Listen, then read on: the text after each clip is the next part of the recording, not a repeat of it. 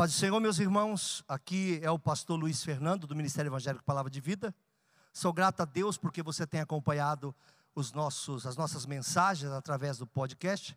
E se você também quiser, nesse momento, contribuir com suas doações de alguma forma, nós temos aqui a conta do Bradesco na agência 0525, conta 80002, dígito 3.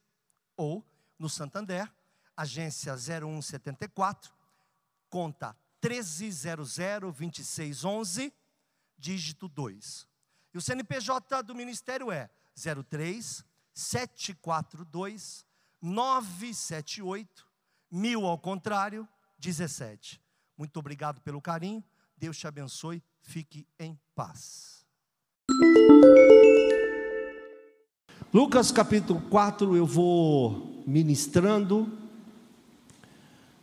lendo e ministrando. Eu ia falar a partir do versículo 21, mas eu vou para o 18, porque eu tenho medo que alguém não entenda o contexto. Isso pode acontecer. Aliás, eu já errei dessa forma, né? De ministrar a partir de uma, de uma peça e as pessoas não entenderem o início do que estava sendo dito, porque a gente fala para um público é, de pessoas muito maduras e outras ainda nenéns na fé. A gente precisa tomar esse cuidado.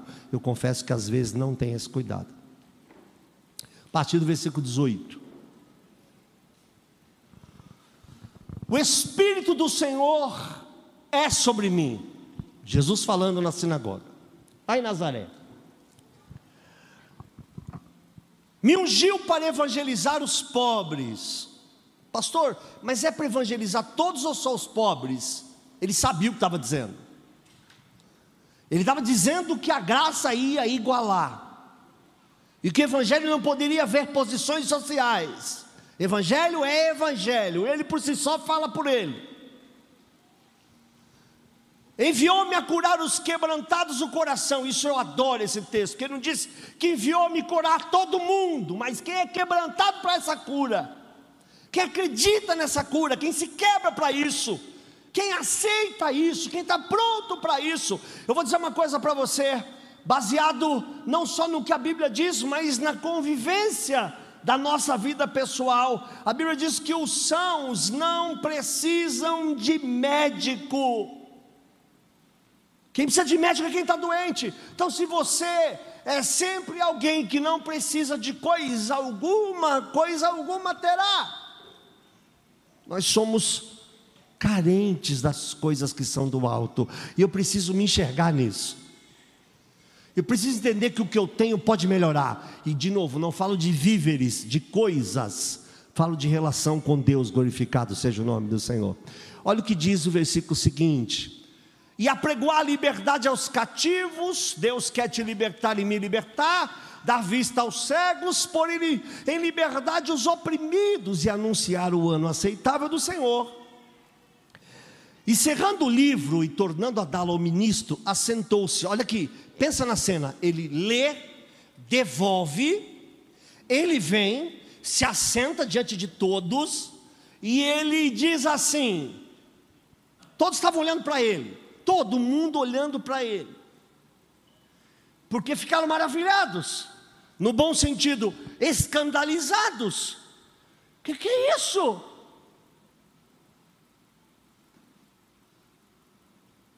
O que, que esse homem está falando?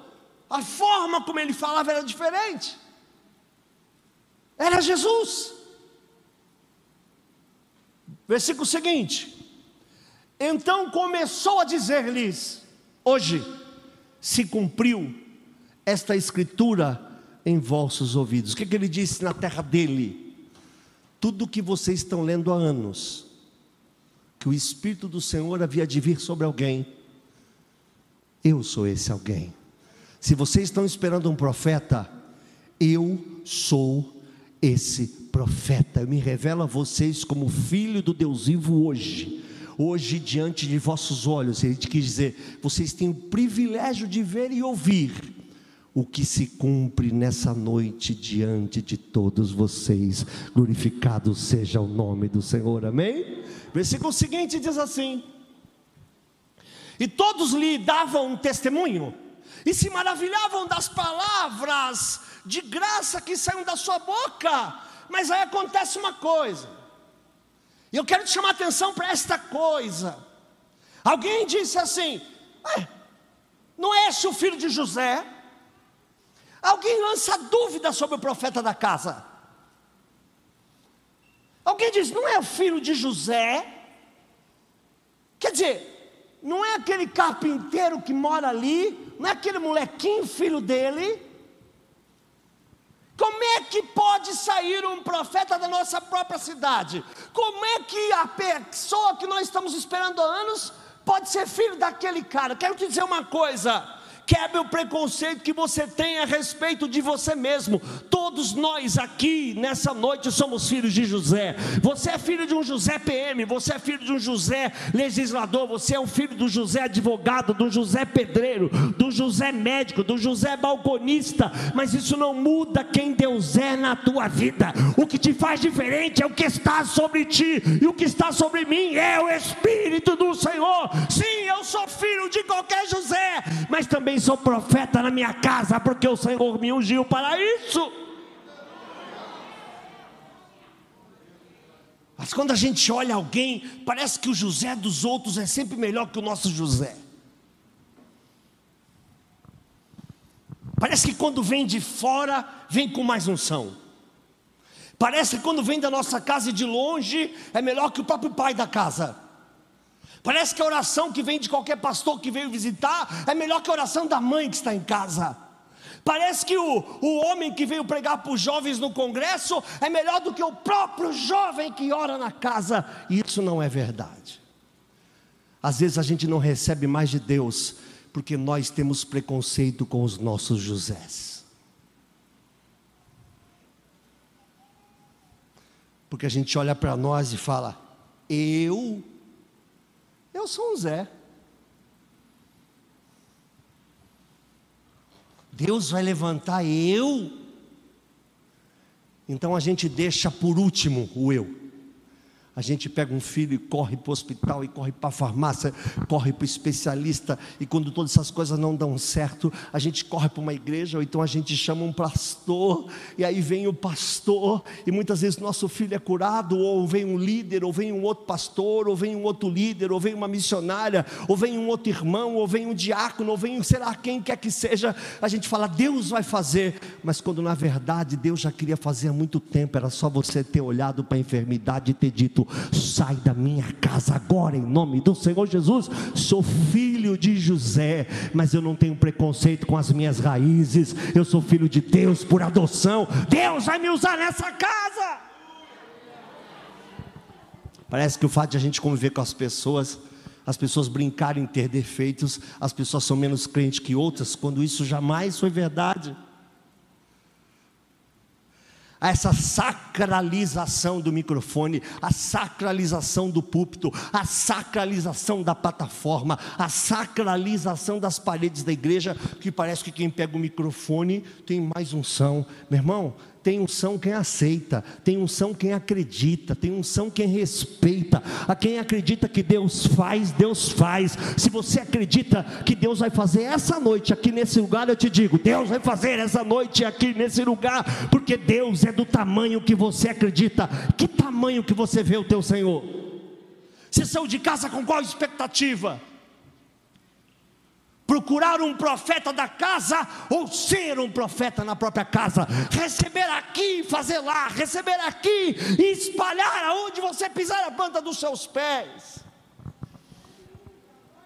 Na hora que se maravilharam dele, alguém já disse: não se empolga, não, isso aí é filho do Zé.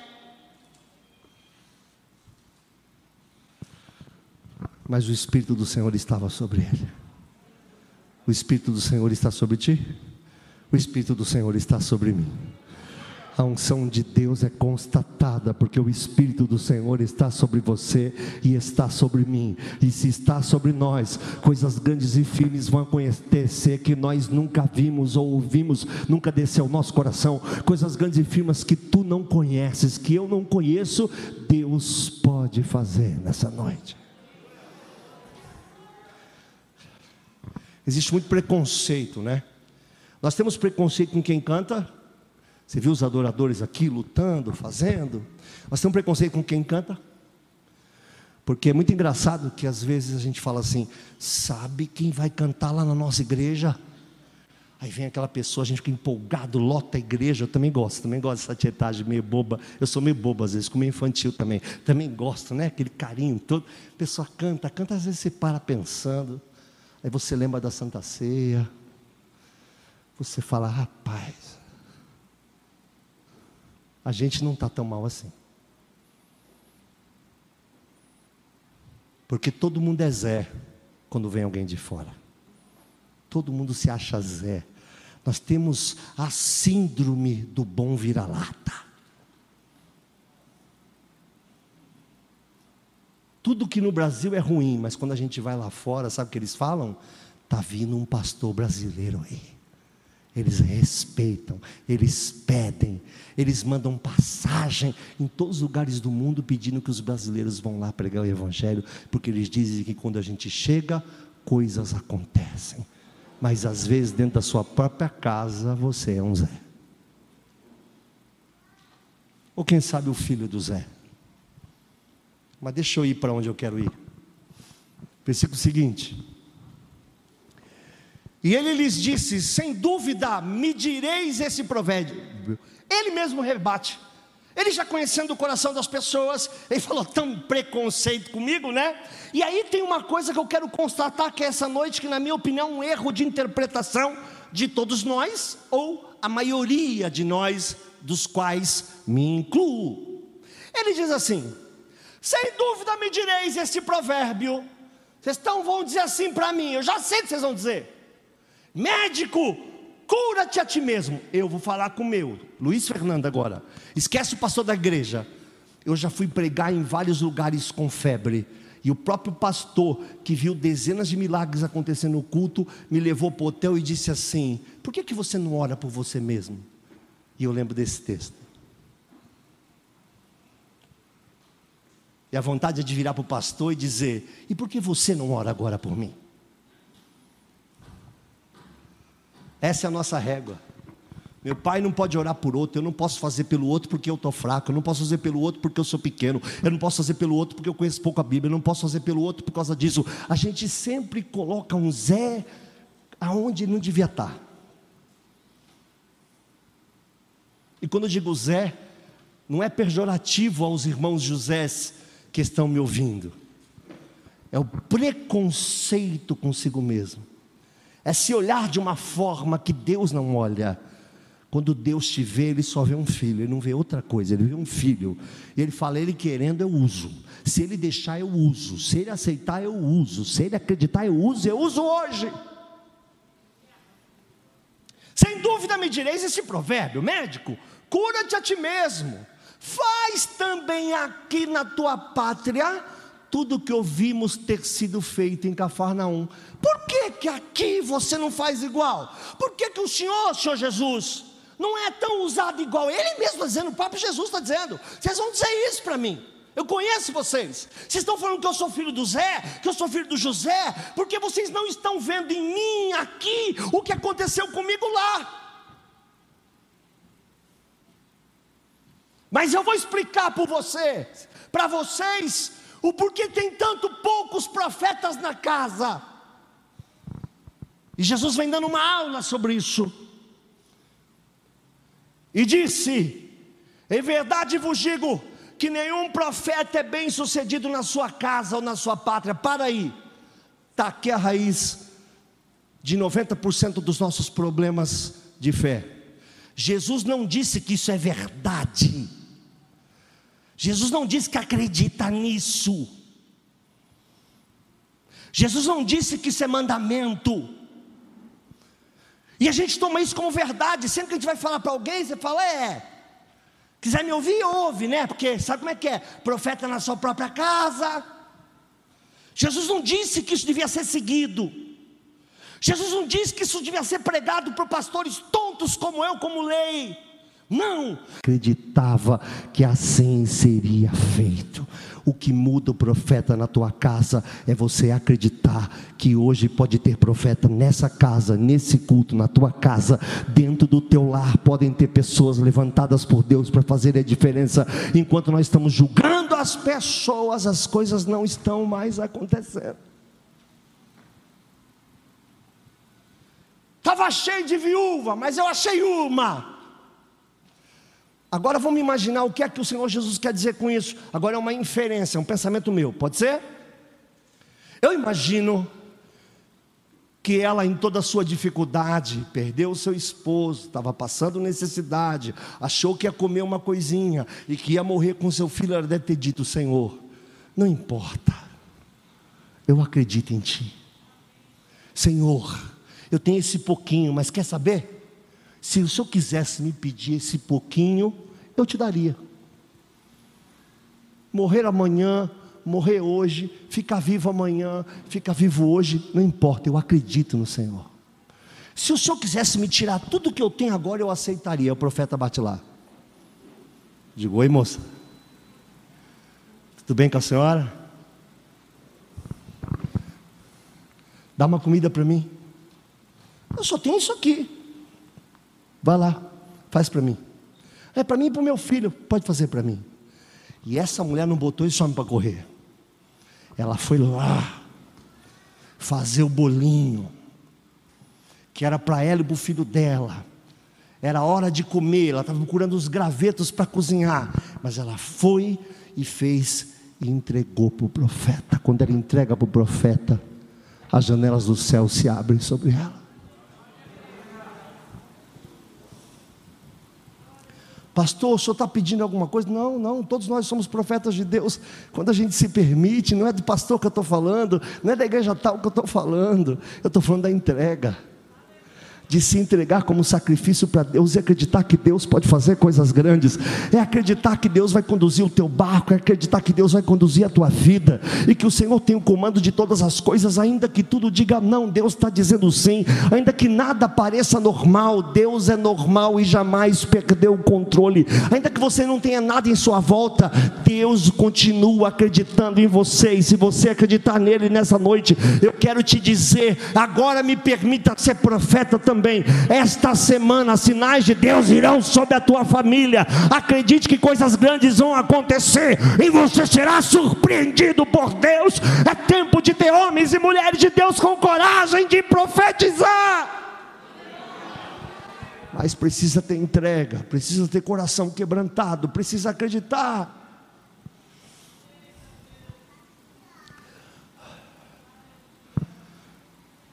O mês passado nós estávamos orando aqui, Deus falou que ia colocar dinheiro na conta de algumas pessoas. No dia seguinte, uma irmã me ligou e falou: Tu não sabe, pastor, entrou dinheiro na minha conta.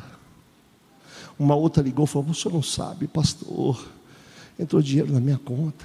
Outra falou: Ai, ganhei uma causa na justiça. Uma outra falou: Ai, aconteceu tal coisa.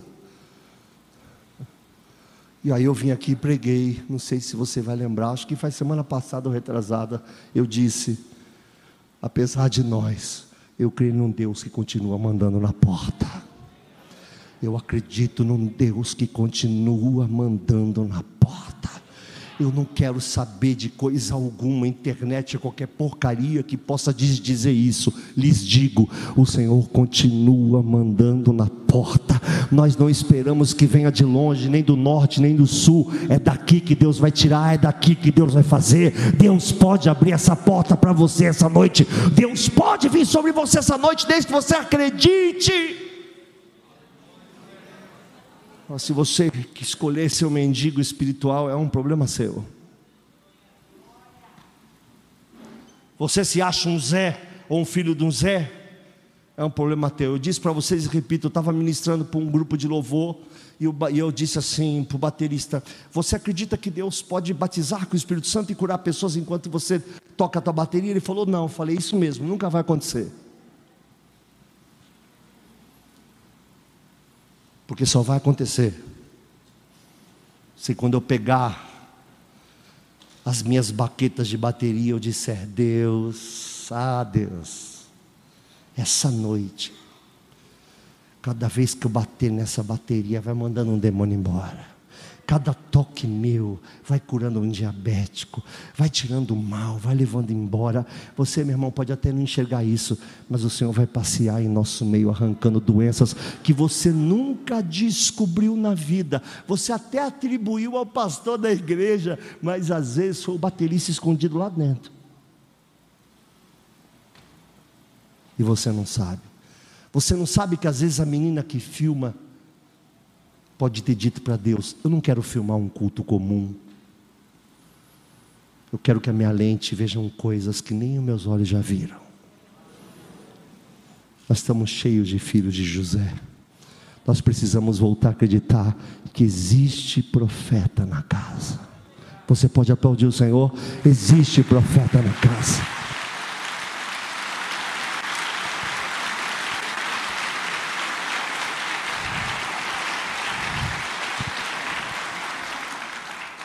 Versículo seguinte.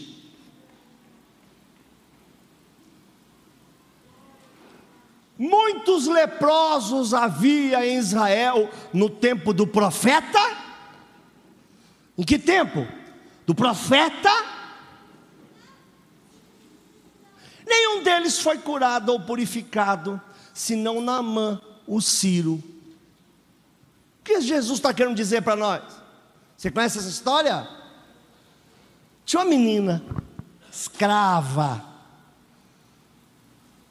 longe da pátria dela, longe da casa dela, mas jamais havia esquecido da casa dela. Enquanto ela fazia as coisas da casa, ou cozinhava, ou limpava, ela dizia: Ah, que saudade da minha casa, a minha casa é um lugar onde tem profeta. De repente, sua senhora, é assim que se dizia no português arcaico, embora ela não falava português, sua senhora disse: Meu marido vai morrer. É, por quê? Foi diagnosticado com lepra, você nem sabe. Apesar do alto posto desse militar, ele seria isolado como qualquer outro, e ele ia sair do status social lá de cima, o chefe da guarda, ia virar um comum numa caverna, porque a doença iguala também. Vai no hospital, você vai ver. Você vê um entubado milionário e o um entubado lixeiro, e os dois estão entubados. E o tesouro ajuntado na terra não vai adiantar nesse momento. De repente, a menina ouve o lamento dessa senhora, penso eu, infiro eu, uma inferência, penso eu, e diz assim: ó, oh, se ele tivesse na minha terra, vocês não sabem. Lá tem homem de Deus. Lá as coisas acontecem. Lá tem profeta. Eu imagino que a mulher perguntou, mas suficientemente para curar de uma lepra? O quê? Quer dizer, os de lá não acreditavam mais nisso. Só um foi curado. Mas a menina que estava longe, diz: Na minha casa tem. Os da casa não estavam acreditando que tinha. Tanto é verdade que ele manda então uma mensagem de um rei para o rei pedindo essa cura. O rei, quando escuta, acha que é uma armadilha e fala: Meu, como é que eu vou? O rei fica desesperado, se joga no chão como se fosse um qualquer, com medo, que agora estão querendo que eu cure, como é que nós vamos curar? Eliseu pergunta: O que está acontecendo com o senhor? Estou fazendo um português mais de hoje impossível para você entender, só não estou usando gíria. Se existe uma versão bíblica mais linguagem de hoje que a que eu estou falando, eu não conheço. Ah, tem uma de surfista que eu vi e não gostei. Aí, qual é? Bro, tá. Eu só li um artigo, nem sei se ela saiu desse jeito. Em vez de Pai do Senhor, eu estou brincando agora. Hein? E aí, bro? Eu estou brincando. Não é assim, eu estou brincando. Imagina, espero estar tá brincando. Sabe, quando tudo tem que se adaptar a quem você é, a Bíblia não se adapta à sua tribo, a sua tribo se adapta à Bíblia. Mas não é assunto para agora, né? Eliseu pergunta: o que está acontecendo? Rapaz, aconteceu isso, isso, isso. Ele falou: manda trazer. Porque ele vai saber, preste atenção, que há profeta em Israel. O senhor rei não sabe. O senhor não me procurou. O senhor é covarde. O senhor não acredita. E o senhor é o chefe. O senhor é o pastor da igreja e não acredita. O senhor é o líder da igreja e não acredita. O senhor é o cabeça da casa e não acredita. Mas tem uma menininha lá. Tem uma menininha lá. Que disse que na casa tem profeta. Pode mandar chamar, porque na casa tem profeta. Não foi uma cura fácil. Não foi uma cura simples.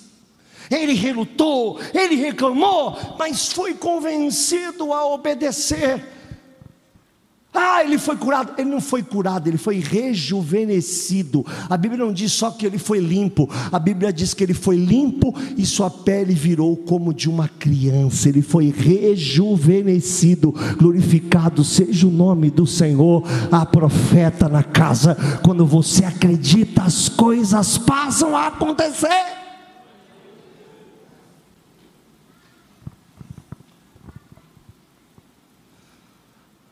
Nós estamos vivendo uma crise de fé. Eu tenho assistido, escutado e lido muitos lamentos e muitos ais. Muitos lamentos e muitos ais. Nosso país, não sei o quê, porque a política, porque não sei o quê. Irmão, está tudo debaixo de um controle, o controle é divino. O coração do rei está na mão do Senhor, o Senhor inclina para onde Ele quiser. Tudo é um propósito, tudo é um projeto. Deus jamais perdeu e nem perderá o controle. Mas eu quero te dizer sobre isso. Vem comigo ainda. Vamos no versículo seguinte. Todos na sinagoga ouvindo essas coisas se encheram de ira. Estavam maravilhados agora estão irados. Apenas porque um no meio deles disse: Esse não é o filho de José? É, profeta José, conheço. Já fiz cadeira lá, já fiz mesa lá. O expulsaram da cidade, o levaram até o cume do monte. Nós fomos lá, né, pastor Josué? Quem teve comigo Israel aqui? Só o casal, pastor Josué, pastor Anísio, mais alguém? Nós fomos a Israel. Iremos de novo. Expulsaram ele da cidade, levaram ao cume do monte. Nós tivemos esse monte. Eu lembro de ter sentado com a minha esposa, orado, inclusive, nesse lugar. Em que a cidade estava edificada para dali jogarem ele lá de cima. Versículo seguinte. Ele, porém, passou pelo meio deles e retirou-se. Eles levaram lá para cima para jogar ele. E ele sobrenaturalmente passou no meio deles. Imagino eu que foi sobrenatural assim. E foi embora. Mas, pastor, onde o senhor quer chegar? Ixi, eu quero chegar tão longe, mas já estou quase chegando. Passa-se isso, ele vai para Cafarnaum, aonde ele mesmo diz lá no versículo 23, as mesmas coisas que ouvimos em Cafarnaum, ele vai para Cafarnaum de novo, e acontece uma coisa que eu queria chamar a atenção de vocês, versículo 31. E desceu a Cafarnaum, cidade da Galileia, e os ensinava nos sábados. E admiravam-se da sua doutrina, era a mesma. Mas qual era a diferença de doutrina e doutrina? Porque a sua palavra era com autoridade, tinha algo nele. Eles escutavam o que eles escutavam a vida inteira, mas quando este falava, ah, meus irmãos, como um homem de Deus fala com autoridade, as coisas mudam dentro de casa. Quando uma mulher de Deus se levanta dentro de um lar com uma autoridade, as coisas acontecem. O céu desce, Deus responde, os anjos vêm, apesar de muitos não acreditarem mais. Eu acredito, a Bíblia diz pior. Eu tô, meu irmão, eu estou ficando doido. Agora eu vou matar até a menina que está tá filmando. Matei já, agora já era. Presta atenção. A Bíblia diz que nós devemos ser hospitaleiros, porque muitos receberam como visitas e receberam como visitas anjos, sem perceber.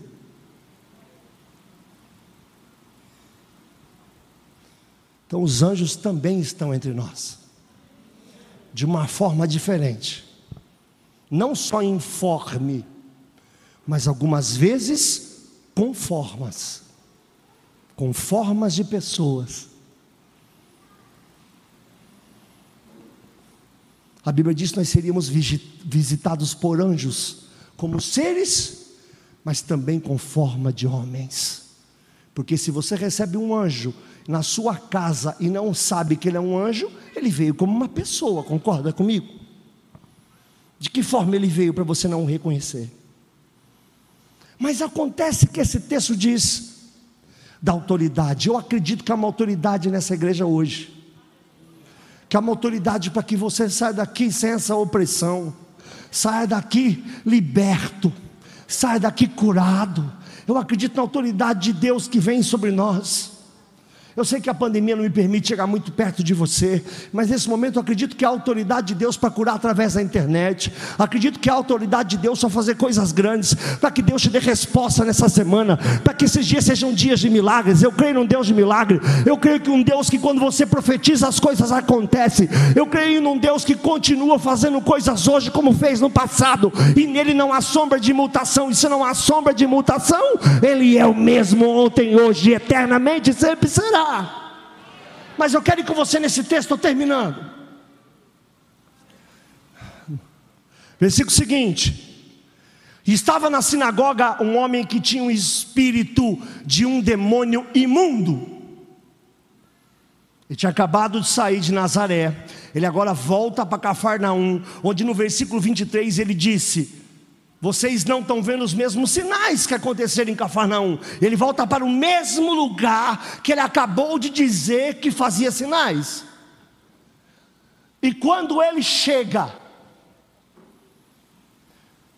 o demônio, o homem que tinha um demônio, gritou em alta voz: Mas onde estava? Pode voltar, não, não, não passa ainda. Estava na sinagoga. Onde estava o homem? Na sinagoga. Quem viu que tinha demônio? Ninguém. Quem expulsou? Ninguém. Quem sabia? Ninguém.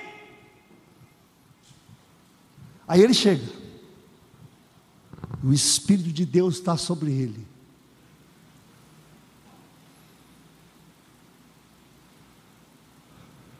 Versículo seguinte. E esse homem exclamou, dizendo: Que temos nós contigo. Segura aí, pode deixar o versículo. Nós, porque era uma legião, eram mais do que um. Que temos nós contigo, Jesus Nazareno? Vieste a destruir-nos? Quero terminar o culto desse jeito. Cooperadores, pastores, preste atenção, por favor. Bem sei que és o Santo que és o separado de Deus. Em outras palavras, o diabo estava dizendo: os teus não sabem quem você é, os teus não sabem o poder que há sobre você, os teus não têm te valorizado ultimamente, os teus não conhecem a unção que você recebeu. E que Deus Pai tem um santo, eles não sabem que você é esse santo lá de onde você veio, eles não sabem quem você é. Mas nós, ainda que sejamos demônios, nós sabemos quem você é.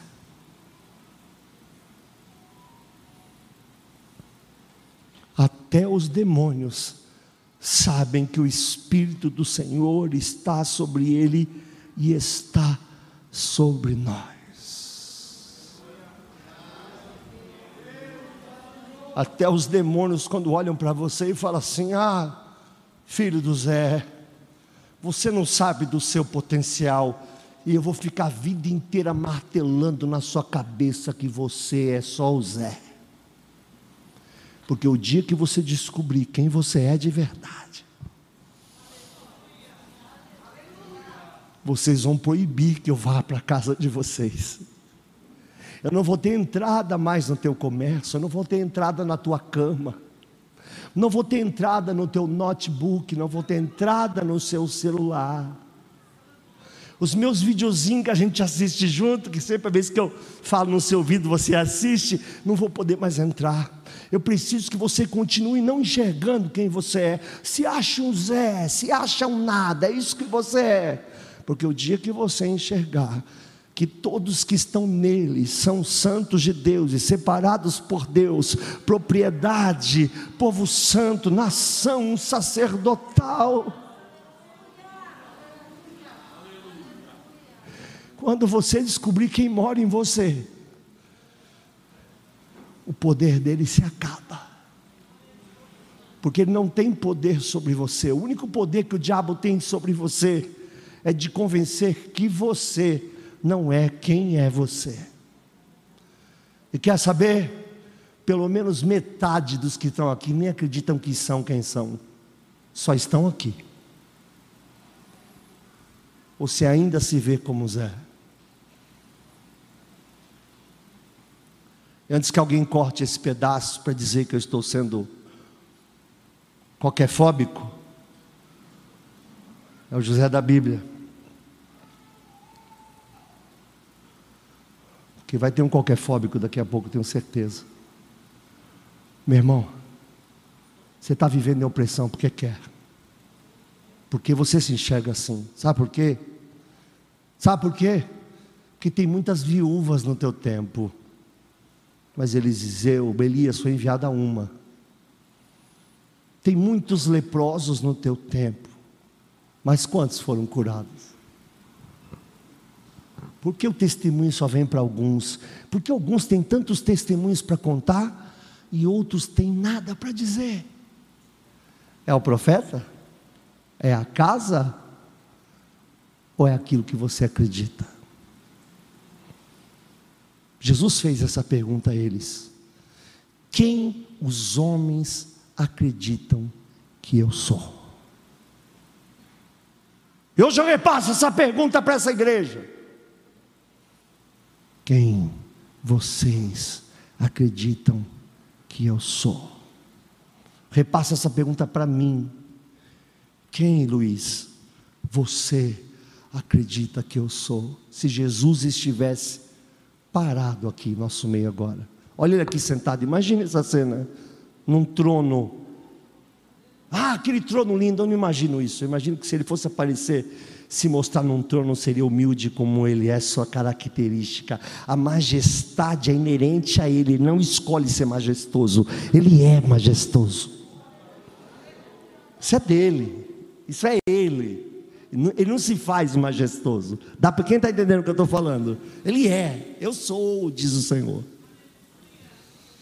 Você consegue imaginar ele sentado aqui olhando para você agora e perguntando isso? Mas a gente não fala que Ele está conosco todos os dias até a consumação dos séculos. Deduzo, ainda que por pouca inteligência, que se isso é verdade, Ele está aqui. E se dizer que foi para enviar o Espírito para morar em nós, Ele está muito mais aqui ainda, Ele está muito mais dentro do que fora porque você tem vivido de opressão, porque você tem se permitido ser escravo da prostituição, você tem se permitido ser opresso e oprimido e machucado, quando Ele está aqui. Ele não é nada senão o filho do Zé, mas também é filho de Deus. Eu sou o filho do Zé, você é o filho do Zé. Quem sabe eu sou o Zé. Quem sabe você é o Zé. Mas nós somos filhos do Deus vivo e Ele nos tomou, Ele nos tomou como filhos. E Ele quer mudar a tua história essa noite.